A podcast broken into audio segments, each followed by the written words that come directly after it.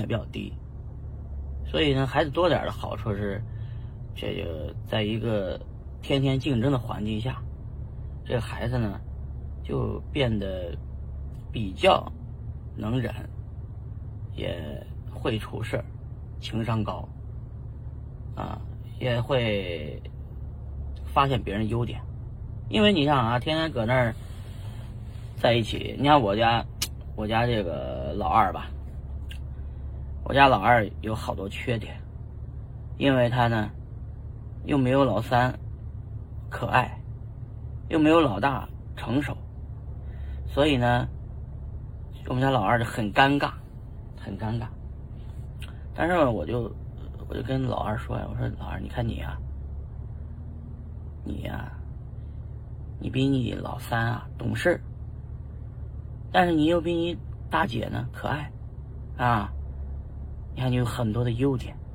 他一听以后，哎，是啊，我就是，我是，我比他们都都强。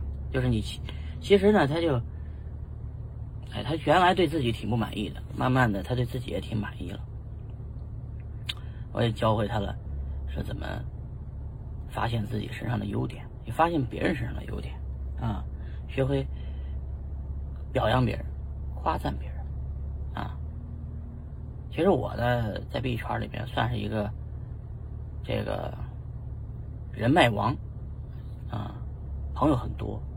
这朋友们之间，成年人呢不太喜欢，就是你就就是天天的这个啊，这个这个说好话，他们更喜欢听真话。说真话呢，那就大家就慢慢喜欢让我提点意见啊。我刚开始还真信了。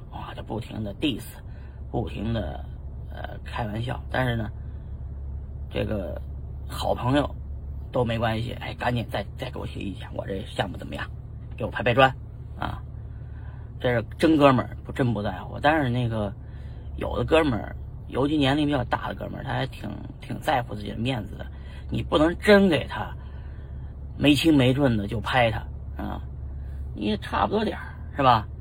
你说，哎，大哥，这事儿啊，你看，觉得首先你有这个想法很厉害啊，你得先，还是得先给他捧一捧，然后再给他说。但是我觉得呀，这事儿哪哪哪不靠谱，为什么？可能的问题一二三，你还是你说到点子上，不能瞎提意见啊。所以我也不是这个天天给人瞎拍砖的，是吧？咱是他妈的，毕竟还是有点料的啊。